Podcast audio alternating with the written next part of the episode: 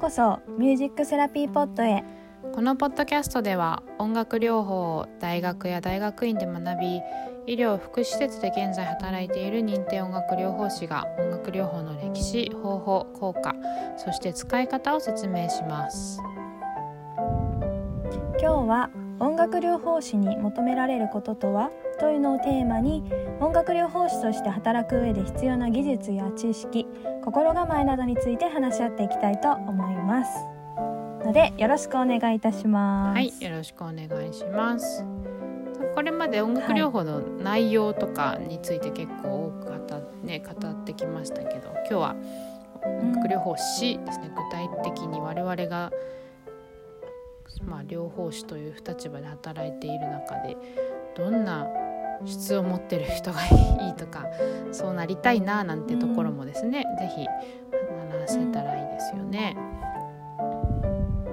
そうですね。うんうんうん。音楽療法士という人間がどういう人だといいのかみたいなね。そうですね。感じで。まあ、これは、はい、どうですか、うん、あいえ、このこの全体あくまでも私たちの個人的な見解にはなりますので、はい、いろんなご意見があるのはもちろん重々承知なので、はい、その辺をぜひご了承いただきながら聞いていただければ幸いです。はい、はい、さあじゃあちょっと三藤さんはどうですか？なんか音楽療法士として、まあ、必要なこと、ね、どんな人材であるべきかみたいな、ね、とても難しい。そうですね。ねでもあるかもしれないけれども。自分が いやなんかちょっとあれはいどうぞどうぞ、うん、ああごめんね。あのなんかあの大まかにね、まあ、話していくのもいいけどあれかな？なんかちょっと項目ごとにじゃあどんな人材がいいかみたいな感じの方が話し合いやすいですかね。そうですね、うん、うんうんじゃあまずねさっきちょっと遮ってしまったけれども。このこの前提として自分自身が果たして適した人材かどうかっていうのは正直ちょっと棚に上げる部分も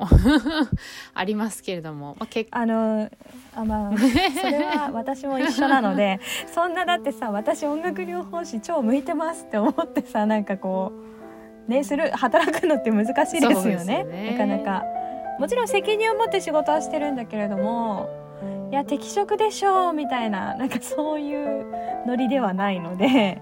まあそこはちょっと一旦置いといてっていう感じで話しましょうか。うねまあ、結果的にね、うん、今もやってるっていうところでまあいろんな形でいろんな方と交流したりしている中で、まあ、蓄積されたこうこういう方もがいいのかななんてそういうところもね是非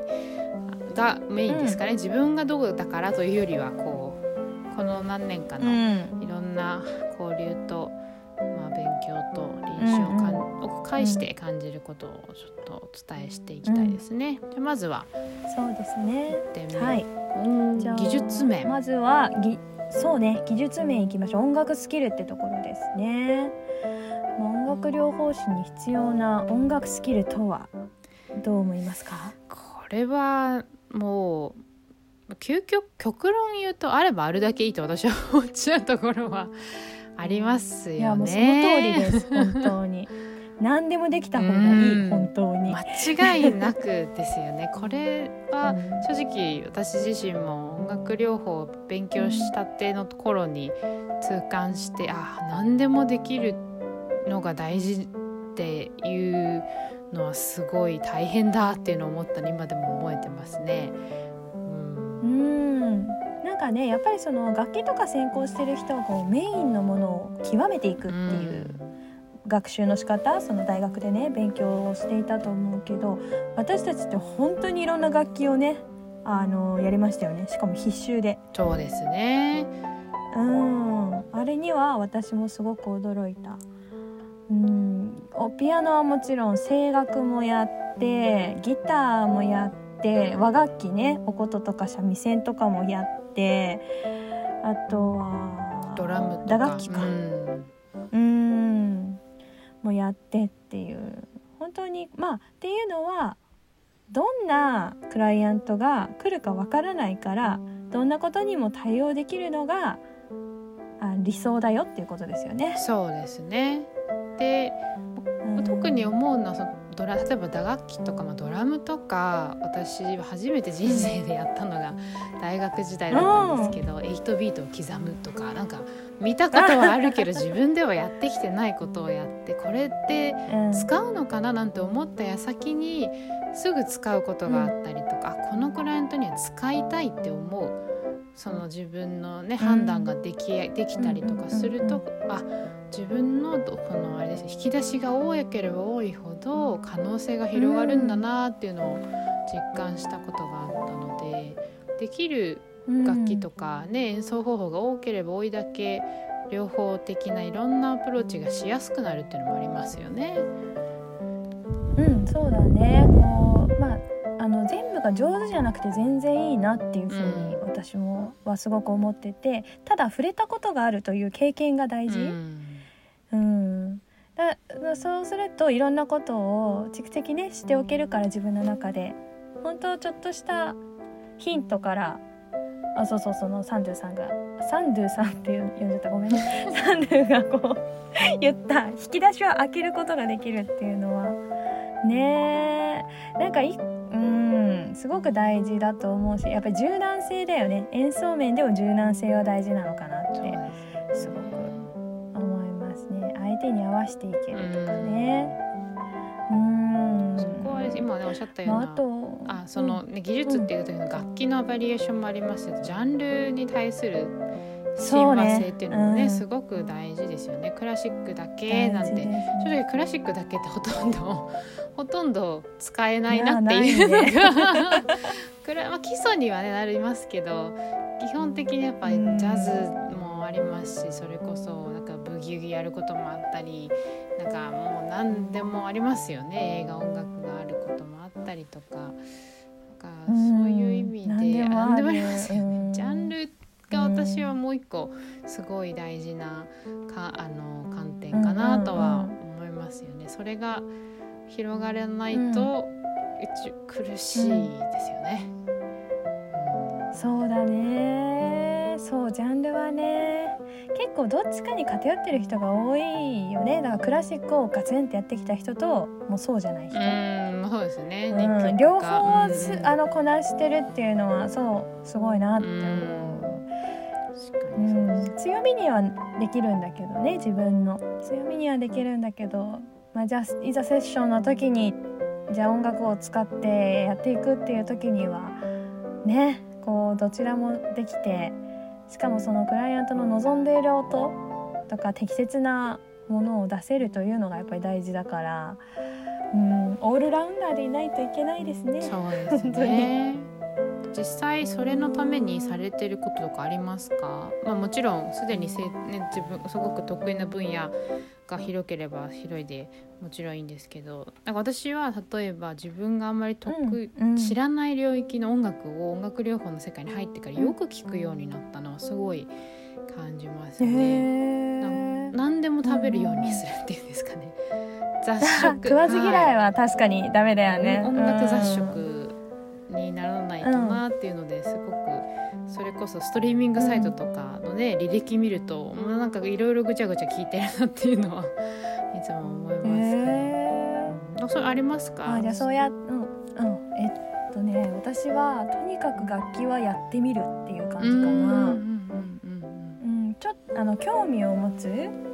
そうまあちょっと似てるかもしれないけどサンドゥは音楽のジャンルだったじゃない今、はい、そういろんな曲。私いろんな楽器に興味を持つみたいな感じかな、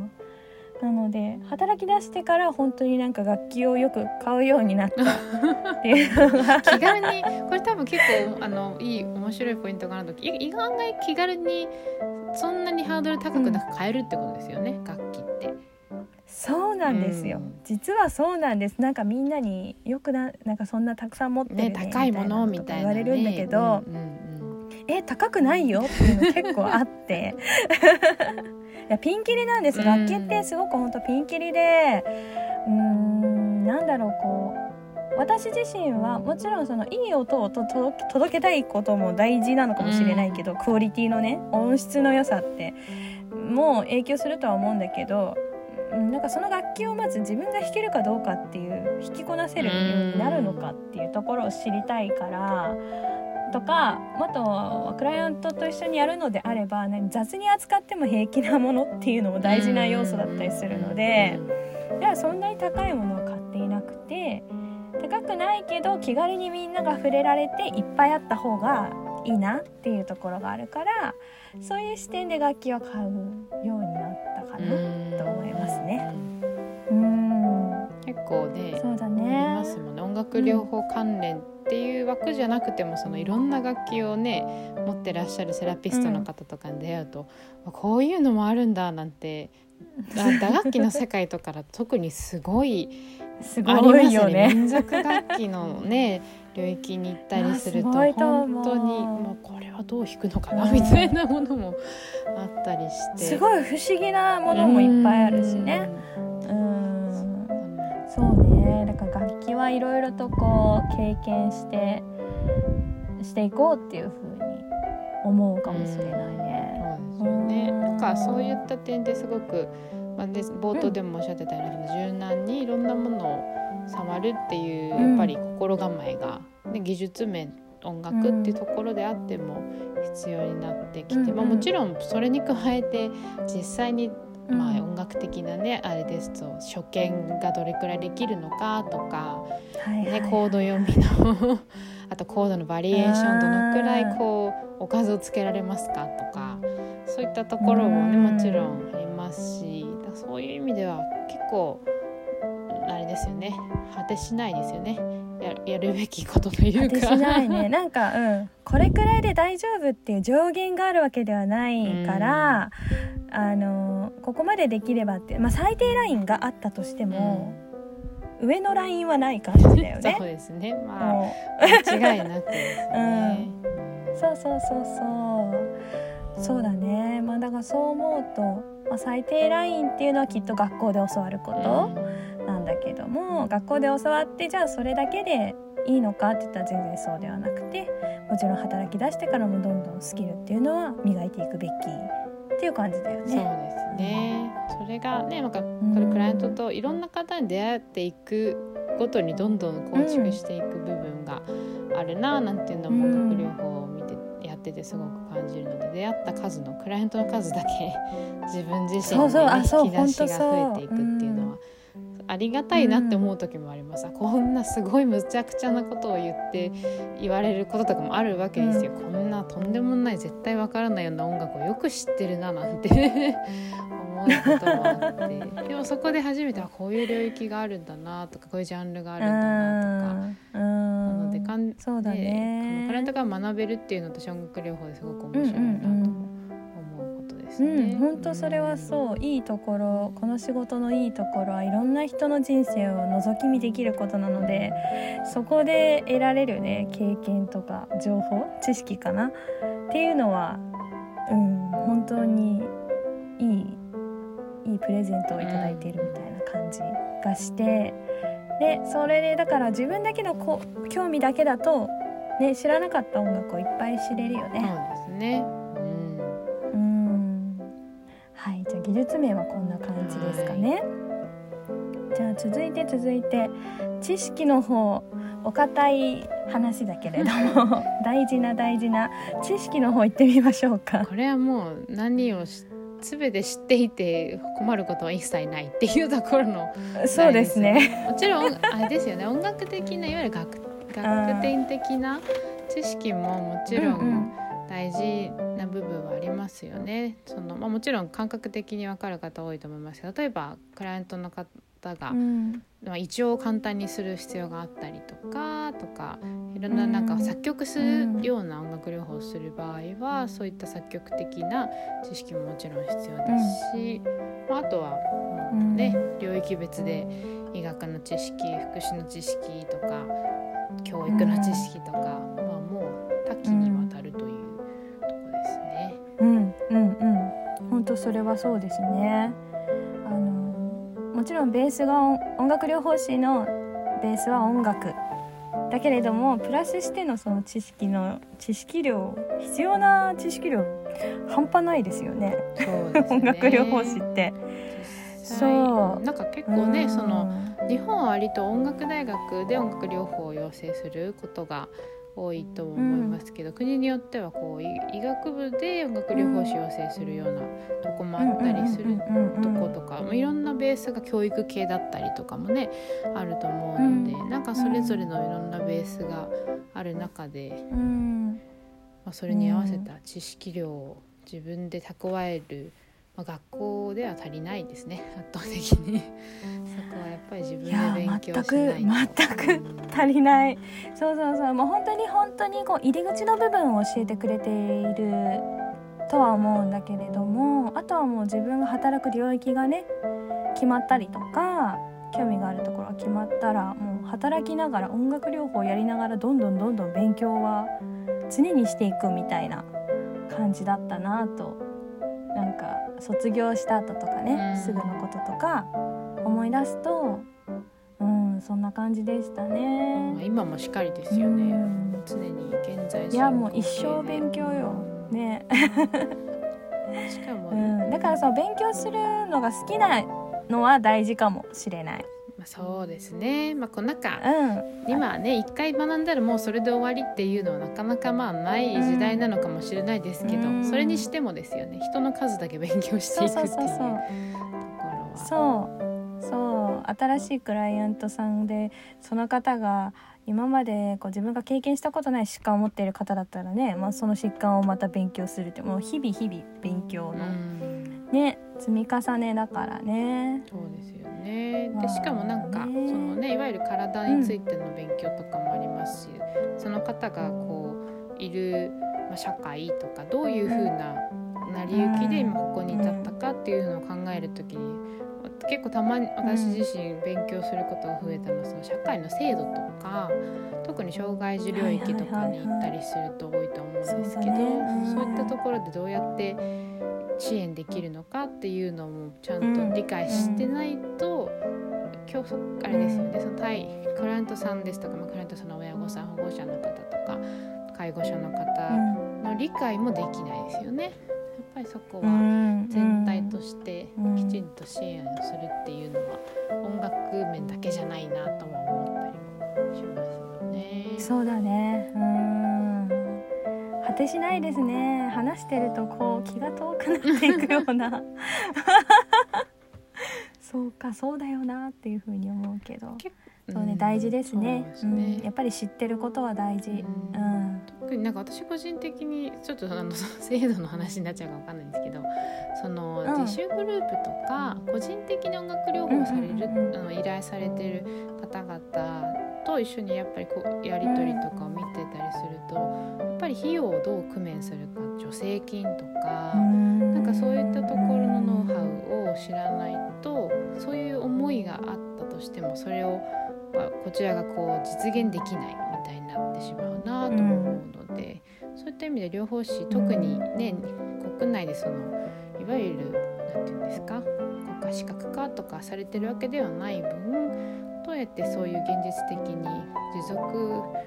音楽療法を持続的に受けてもらえるかっていうことを考えることはすごい大事だななんて思ったりもしますよね。お金問題はね大事ですね。それこそね私たちの収入にもつながるところだしその続けてねクライアントさんが続けて受けていくためにもいくらなのかってね大事だよねうん。すごくね。そこでねこう自治体の支援が受けられることとかもありますから,、うん。だからそれを知らないと、できないんですで終わっちゃうっていう。そう使えないんそう。そこってすごいやっぱあれですよね。我々が知らないといけないことかなとは思ったりもするので、そういった意味でこの知識っていうのは、うん。もう制度までうん幅広くカバーする必要ありますよね。そうだね。必要ですね。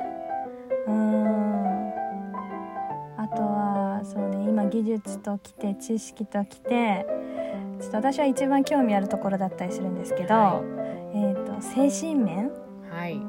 心構えとかうんってところですかね。心構えその音楽療法士として働くにはどんな心構えが必要なのかっていうところ、まあ、今までのことっていうのは、まあ、自分でね率先して得ていくことがしやすい得ていきやすいもの知識も技術も、うんうんうん。なんだけど、メンタル面って結構ね難しいところかなって思うんだよねすごく。一人で鍛錬できないですからね。どうしても誰かとから学ぶとか、うん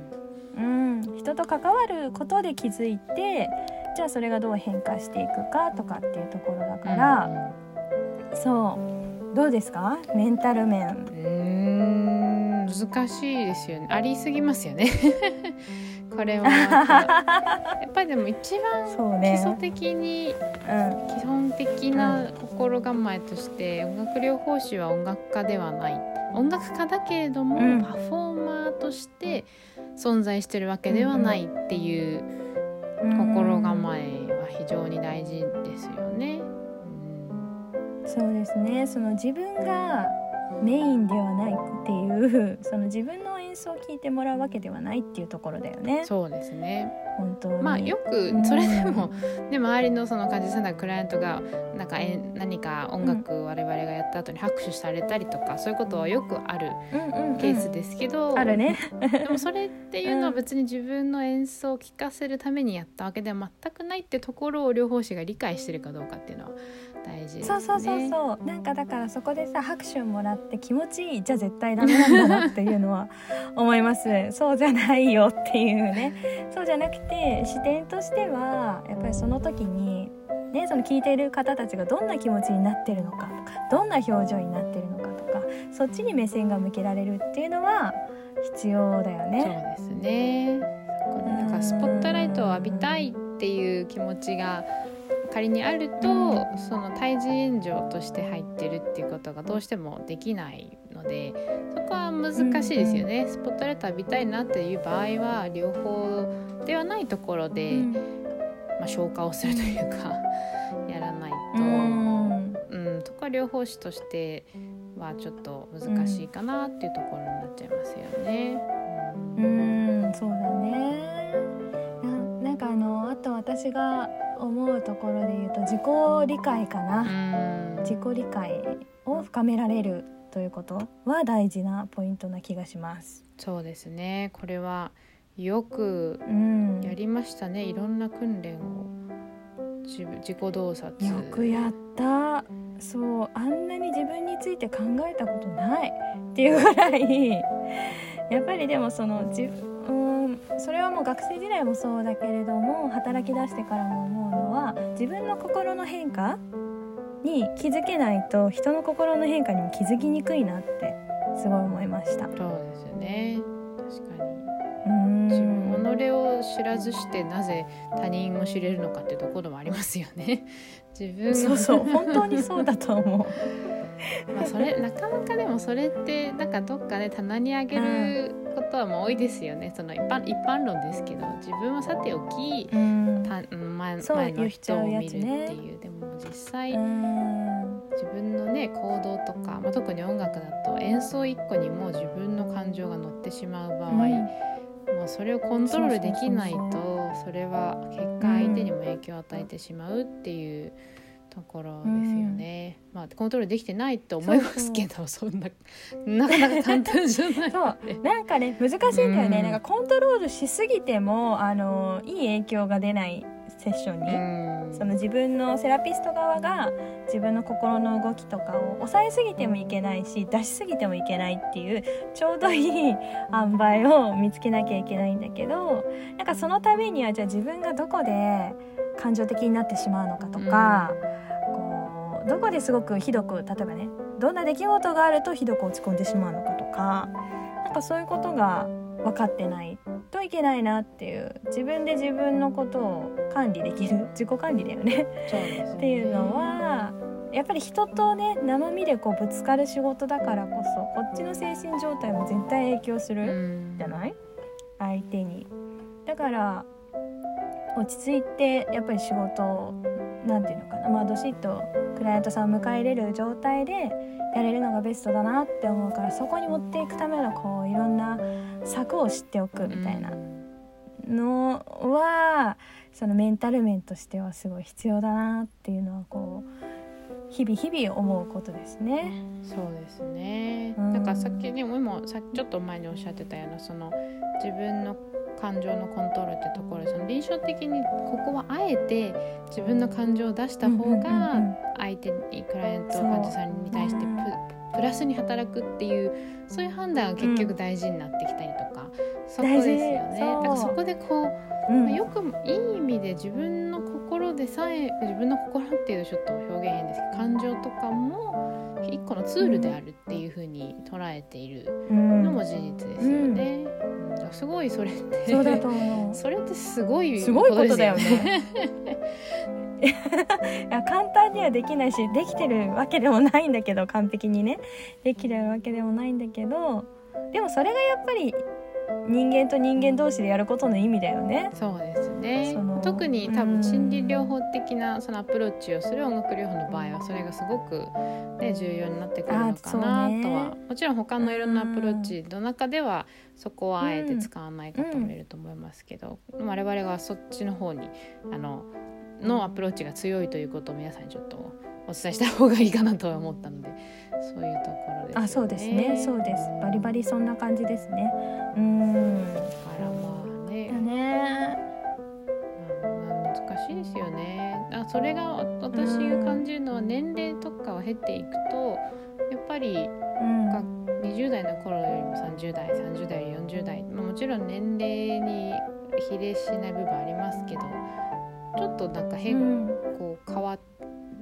こうなんていうんですかね自分自身を理解しやすくなるかなっていうのは思うんですけどどうですかそのあたり。